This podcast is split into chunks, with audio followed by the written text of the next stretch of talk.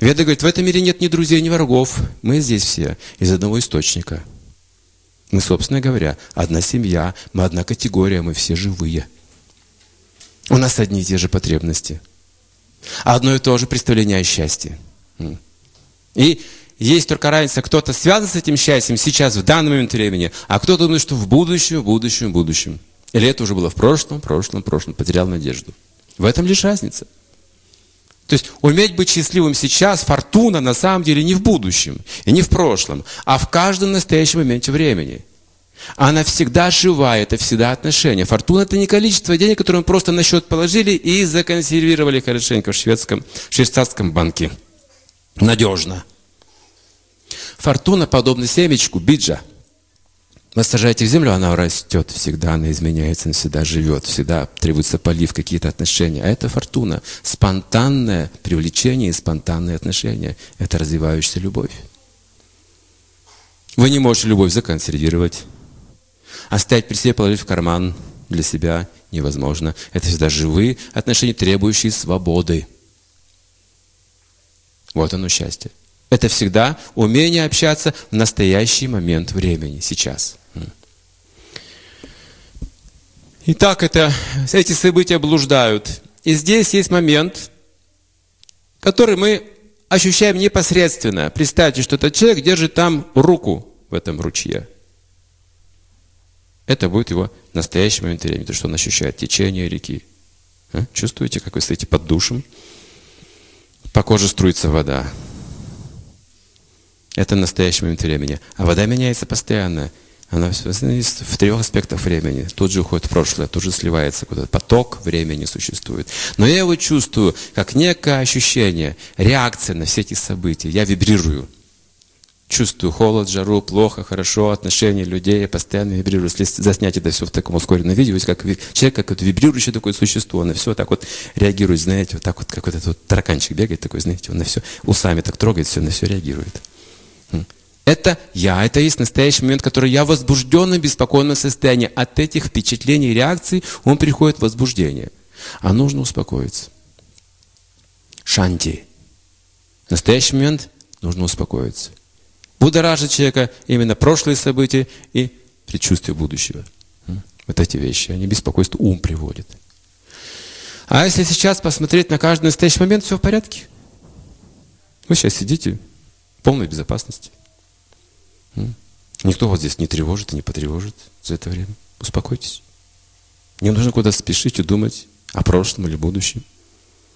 Или о том, во что верить, во что не верить. Просто успокойтесь. Откройте сердце. Безопасно это на самом деле. Открытое сердце это очень хорошо. А оно безошибочно. Если ум откроете, он вас сам обманет. Если чувство откроете, чувство обманут. А сердце не обманет. Душу искреннюю не обманешь. Нужно с открытым сердцем. Да, возможно, это может быть болезненно, возможно, это не сочетается с моими представлениями, возможно, с моим ложным эго тоже что-то не сочетается. Не в этом дело. Мы можем к этому привыкнуть, что я несовершенный. Мы можем понять эту как свою природу и смириться с ней. Это легко. Но зато, когда открывается сердце, мы видим, что там внутри есть совершенство. Несовершенство – это покрытие сверху. Не о чем горевать. Не о чем беспокоиться. Это лишь моя внешняя характеристика, она несовершенна всегда. А внутри всегда и совершенство. Вот это и нужно открыть в себе, чтобы жить настоящим моментом счастливо. Конечно же, прошлое я помню при помощи разума, событий разума, ощущений разума. Разум – это память. Разум также предвидение событий. Я обращаюсь к разуму, когда хочу оценить прошлое и будущее. Но чтобы не ошибиться – Давайте изучим момент настоящего. По тому, как человек реагирует на события, можно понять его прошлое и будущее. Вот поэтому только фактор. Вот оно в чем фортуна заключается. Реакция. Если вы скорбите, погружаетесь в скорбь, когда случается что-то плохое в жизни, у вас плохое будущее. И прошлое было греховным, отсюда эта скорбь. Если вы слишком радуетесь каким-то удачам и гордитесь, то же самое. Очень плохой признак для будущего. И на самом деле плохой признак это то, что в прошлом вы совершили тоже много неправильных поступков. Это реакция настоящего. По реакции настоящей. Вы можете понять, как человек реагирует на вашу речь и поступки. По его реакции можете понять, насколько он образован. Вы можете понять, насколько этот врач квалифицирован по его реакции на ваши симптомы, на ваше настроение. Вы просто это будете чувствовать. Не нужно быть врачом. Вы можете понять все по этой реакции. Его квалификацию, его уровень, его культуру. Не так ли? Какие слова он использует, когда реагирует на что-то? Насколько он раздражается, насколько держит себя в руках? Насколько он агрессивен или добр? На что он добр, на что агрессивен? Так, вы понимаете, по этой реакции, какое будет его будущее? Если человек не может принимать какие-то наставления в свой адрес, сразу можно сказать, в семейной жизни будет ему очень трудно. Вообще в близких и дружеских отношениях будет, он, скорее всего, он станет индивидуалистом, потенциальным одиночкой. Сейчас люди все больше и больше становятся такими одиночками. Если даже общаются, до конца сердце не раскрывают. Закрыты. Есть границы познания себя, где у меня, знаете, выставлены копья, пики и ежи. Туда я не пускаю никого. Это мое. Сюда в душу не лезь. Никого не пущу сюда, даже близких людей. Это потому, что человек имеет определенную неправильную реакцию на окружающий мир. Неправильно реагирует на окружающий мир. Поэтому священные книги говорят, что человек не должен расстраиваться от неудач. Между победой и поражением разницы нет – это всего лишь самооценка.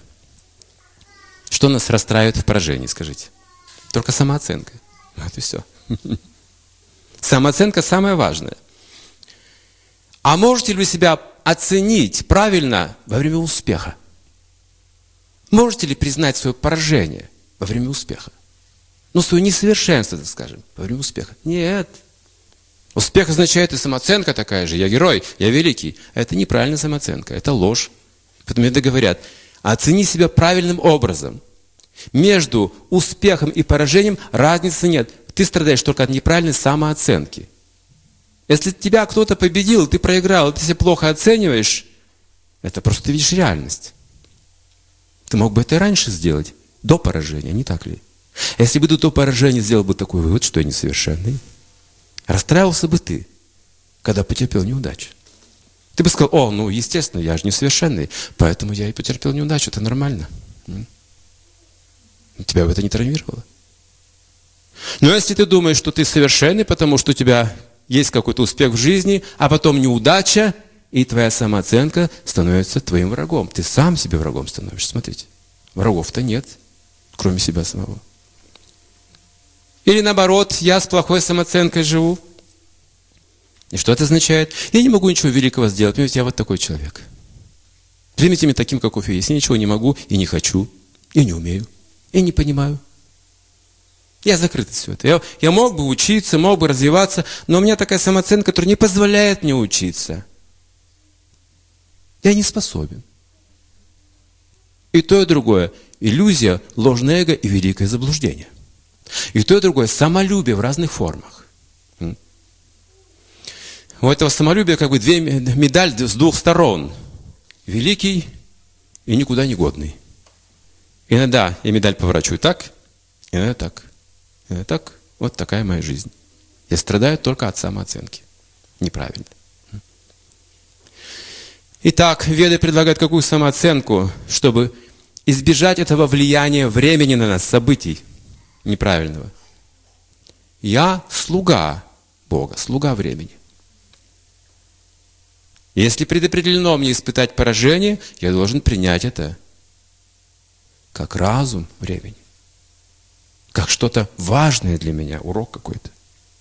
Если предопределено испытать успех, это проверка на мою ложную гордость. Я не должен себя отождествлять ни с успехом, ни с поражением. Я слуга времени. Вот кто я. Я не успех, и я не поражение. Это то, что происходит со мной в событиях. А я живу в этом времени, с высшей волей. Я его слуга, и я учусь. У высшего разума. Терпя поражение и успехи в жизни, и начинаю приобретать мудрость.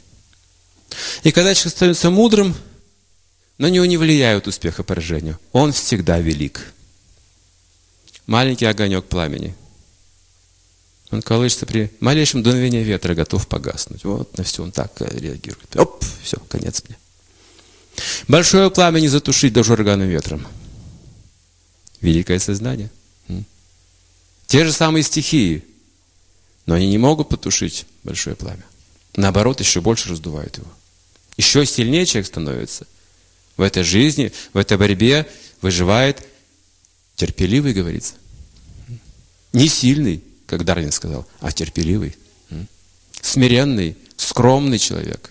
Незаметный, так сказать. Если вы заметный человек в обществе, это хорошая мишень для кого-то. Вы всегда будете хорошей мишенью, это будете объектом зависти, нападок или насмешек, или критики. Под наблюдением будете находиться. Если вы лидер в обществе, всегда будете занимать такое положение. Поэтому лидерами общества становятся люди неуязвимые. Иначе вам конец будет. Жизнь просто размажет нас вот таким образом. Если мы не готовы занять такое положение. Лидер должен быть неуязвимым ни, от, ни к плохим вещам, ни к хорошим вещам. Не привязываться ни к тому, ни к другому. Итак, единственное, кто находится в настоящем, это я сам. Поэтому, говорится, познай себя. Вот где твоя фортуна. Вот где твоя судьба начинается. Познай, кто ты. Не события своей жизни познавай, а познай себя. Спросите, пожалуйста, окружающих людей, кого вы знаете. Проведите такой эксперимент. Что они думают о том или ином событии в вашей жизни, где вы участвовали? Как они вас оценивали, как они вас видели? Что они думают об этом? Вы поразитесь. Это ровно счетом не будет иметь никакого отношения к вам, что они будут говорить. То, о чем вы думали, для чего вы это делали, абсолютно, совершенно будет иное. Люди абсолютно вас не понимают. И никогда не поймут. Тогда зачем это все делаем? И хорошие вещи люди не понимают, если мы делаем. И плохие вещи тоже не понимают. Они просто имеют какое-то свое мнение, свою какую-то чувственную реакцию на какой-то момент времени, реагируют просто, согласно своей, своему несовершенству. И оценивают то, что они не могут оценить. Тогда зачем это все делаем? Как говорила мать Тереза, если люди не оценят твои добрые дела, все равно продолжай делать их. Они могут забыть, быстро не оценить, допустим, то, что ты сделал. И так она продолжает. Все равно продолжает делать хорошие вещи, исполнять свой долг. Если это никому не нужно и так далее, никто не... Все равно продолжает. Это нужно тебе прежде всего. Это делаю для себя, для своего собственного блага. Для удовлетворения, говорится, Бога. Вот так я получаю благо. Поэтому, совершенствуя э, себя и свои отношения с происходящими событиями, которые вот так передо мной плавают, в форме каких-то предметов, хороших и плохих событий, я достигаю фортуны, удачи в своей жизни. Плывет мусор какой-то, что нужно делать? Если вы у реки сидите, видите, плывет мусор, что вы делаете? Вы беспокоитесь? Он проплывет, не беспокойтесь. Не обращайте на внимание. Это тест. Когда вы едете в священное место паломничества, там одно из как бы важных, собы... важных вещей, что вы должны сделать, первое, что вы должны сделать в святом месте, это пойти омыться в священной реке. Вот первый день приехали, сразу вы должны бросить вещи в гостинице и сразу пойти на Гангу или Имуну. И там три раза с головой окунуться. Это первое, что вы должны сделать в святом месте. Но бывает так, что приходите на Гангу или Имуну, а там после дождя особенно очень много мусора в этой ганге. Она мутная становится мутная, просто, потому что смывает дождь вот с этих берегов, какой-то мусор, глину. Такая желтая мутная вода и с пузырями, с пеной. И какой-то там палки, какие-то тряпки могут проплыть, или животное какое-то там дохлое может проплыть. Представьте себе, священная река. Если вы обратите внимание на весь этот протекающий мусор, вы не увидите гангу там. Вы увидите только мусор. Это хороший тест для чувств. Подумайте, нет, я не буду умываться в такой реке. Значит, у вас нет истинного видения. Если вы себя пересилите, поскольку там есть ну, люди влиятельные, скажут, это ганга, заходи, это оскорбление, нельзя так оценивать, иди в воду, кланяйся, иди вот на голову с почтением и с головой вот так вот очищайся, иди, в общем, туда. Боже мой, я должен очиститься в такой воде. Но вы идете и делаете это под давлением, скажем, культуры. с головой. И выходите, что вы видите? Никакого мусора больше нет. Просто, знаете, у вас по коже счастье такое, знаете, прям физическое такое, знаете, тело все растворилось, его просто нет. И там внутри блаженство какое-то. Вы его просто не чувствуете. Ганга как будто сквозь вас протекает больше. Ни мусора нет, ничего, просто есть ганга и вы. За три а, омовения, три раза окунуться, вы обретаете сразу позитивное видение. Кто вас обманул? Мусор. Иллюзия. Это ганга, не обращайте внимания. Это не мусор на самом деле. Вот этот тест. Поезжайте в святое место паломничества. Там вы увидите много мусора.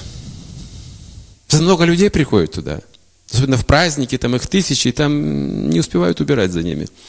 Они становятся прямо где-нибудь там, на улице где-нибудь или неподалеку. Они же еще в туалет ходят по утрам. Туда, к берегу тоже, подальше от жилища. И вы идете ганги, и через эти поля проходите потом. И туда вы идете думаете, боже мой, священное место, думаете, ну как же мне контролировать ум? Я вижу вот тут все эти испражнения, ну как, что тут не творят вообще, во что они превратили это все? И в Ганге там то одно проплывет, то другое проплывет. Но обратно вы идете, вы ничего этого не видите. Постоянный опыт. Ну, вот так, вот такие очищения. То есть важно вернуться в настоящий момент времени, к себе самому всегда. Для ума есть что-то чистое, нечистое. Для тела тоже есть что-то чистое, нечистое, безусловно. Для души только чистое существует.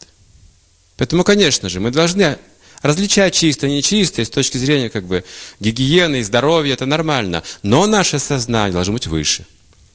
Не на уровне гигиены тела, а на уровне гигиены души. Это вопрос сознания. Поэтому, несомненно, мы должны действовать согласно гигиене тела, но думать на более высоком уровне. Чувствовать на более высоком уровне. И также с людьми. Старый человек, молодой человек, с кем приятно общаться? Красивая женщина, некрасивая женщина, с кем приятнее общаться? Видите? То же самое. Тоже чувство скажет, вот приятно, а вот неприятно, вот хочу, а вот не хочу. А старший говорит, вот надо. Хочешь, не хочешь, а надо. Молодежь не любит это слово «надо» вообще, долг какой-то. Главное, хочу, не хочу. Надо это для стариков. Это им надо вечно что-то. А нам ничего не надо. Мы свободные люди.